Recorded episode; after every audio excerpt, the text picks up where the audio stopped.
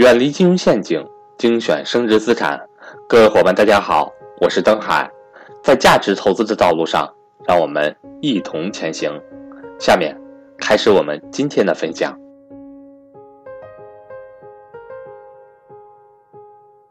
钱是赚不完的，但能亏得完。欢迎大家收听赵振宝讲投资。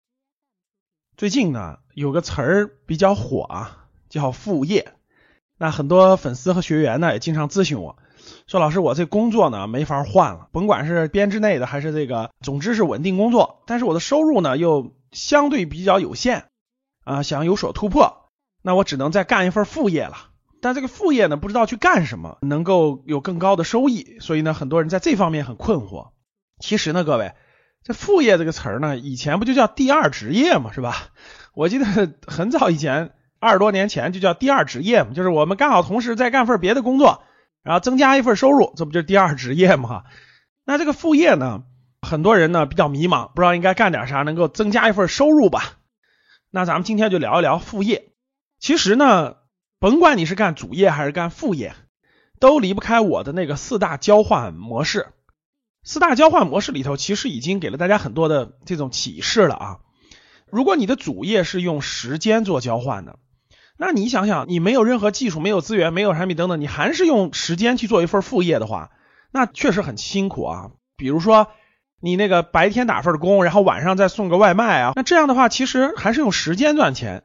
如果你打两份工，都是用时间赚钱的，那毫无疑问，收入其实还是很有限的。一般来说，都是真的是急需赚钱，可能是家里遇到一些急事儿，比如说家里有人生病了。或者是这种特殊情况了，那那真的是要拼命的这个挣钱的情况下，还没有其他技术啊，那就是白天打一份工，然后晚上再用这种用时间交换的方式再赚一份钱，确实是很辛苦的啊。但是是一个方法吧，但是大多数人可能没有到了这种地步啊，就主业副业都用时间赚钱，大多数人没到这种地步。所以第二点呢，就是用技术赚钱。其实一般来说，如果你用技术可以赚钱的话，你的主业就是用技术做交换的。你的副业如果含用这个技术的话，一般来说不太可行。为什么呢？因为你的主业呢，如果有一份技术的话，其实你的收入相对还可以。这份技术呢，你想做的极致，就做的更好的话，也是需要花大量的时间的。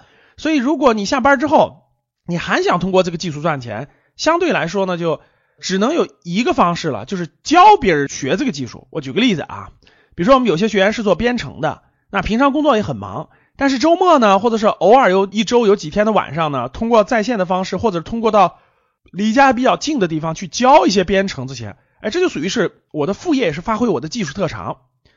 或者是呢，举个例子，比如说你是一个这个钢琴老师，对吧？你除了正常上班以外呢，在学校里当老师以外呢，你周末或者是业余节假日呢，带些孩子做些这种钢琴的教学等等吧，这样其实还是可行的，相当于是。我主业是靠这份技术，我副业呢增加一个收入。那很多人的副业呢，其实也是发挥了技术专长。这样的话呢，收入会上一个台阶，收入会上一个台阶。举个例子，可能主业你收入大概一万块钱左右，你副业又能收入大概大几千块钱，所以这样呢还是有意义的，收入也上了个台阶了。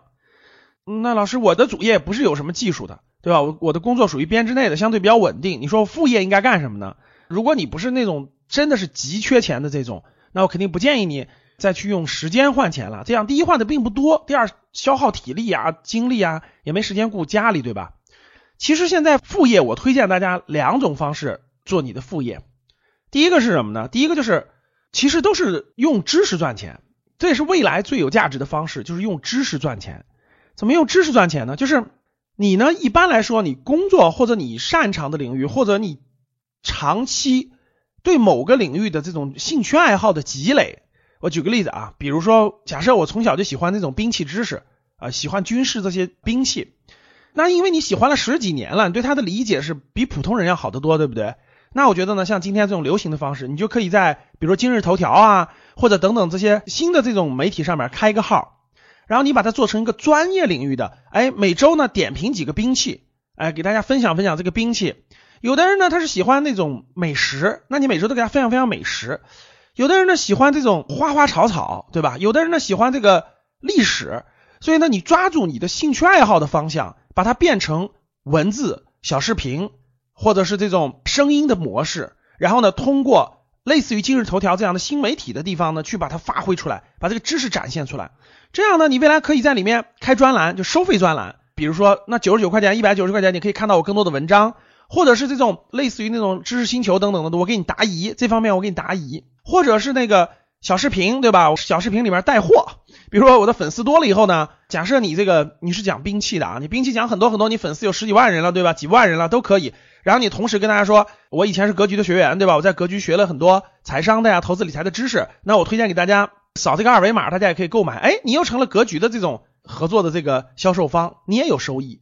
所以呢，我举这个例子就是说，发挥你的兴趣爱好，因为你对他感兴趣，所以你就觉得不累。然后呢，发挥你的兴趣爱好，把你兴趣爱好积累多年的这些知识转化成文字、音频、视频这样的，然后呢，吸引粉丝。粉丝多到一定程度是一定有办法赚钱的，这个是方式方法就是多了去了。所以大家可以看到啊，在今日头条里有些很专业的这个收益还是非常可观的，甚至做到后面，你的副业的收入其实可以远远超过你主业的收入。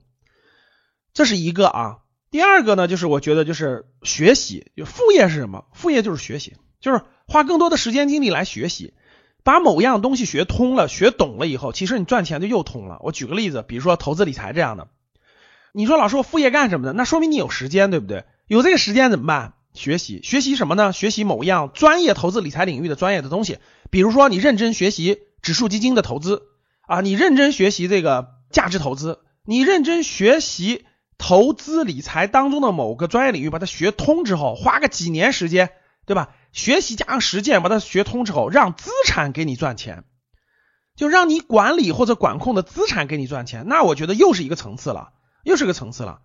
一旦学通之后，其实你就会觉得啊，让知识给你赚钱就相对容易很多。其实生意有很多很多种啊，举个例子啊，比如说有些咱们的有些学员的感兴趣，他对小吃这个生意特别有研究，特别有研究。然后呢，这个市场上有什么样小吃，然后某些小吃欠缺什么地方，他很有研究。研究之后呢，哎，他把这个研究通之后呢，哎，他找人合作的方式，他投一部分钱，然后跟别人合作方式做一个小吃，其实就是在某个领域当中。我觉得就是知识的积累达到一定程度之后，其实你赚钱的方式方法就多了，而且觉得容易了。所以这是我想强调的第二点，就是发挥你的学习能力，把某方面钻研通了，把某个能力圈钻研通了、钻研透了，那我觉得你赚钱就很容易了。那有的人是什么呢？有资源。还有第三种什么情况？就有资源，就是欢迎想跟赵正宝老师系统学习财商知识的伙伴和我联系，我的手机和微信为幺三八。幺零三二六四四二，甭管我过去工作积累还是我什么原因，就是我的资源很丰富啊。那我觉得通过盘活资源，就是你给多方去对接资源啊，我觉得也是比较靠谱的一种副业。但是呢，门槛比较高，普通人没这么多资源，对吧？你没有过丰富的工作经验，你没有在一个领域当中长期的积累，你哪能认识那么多有资源的这种人脉呢？所以大多数人是没有的。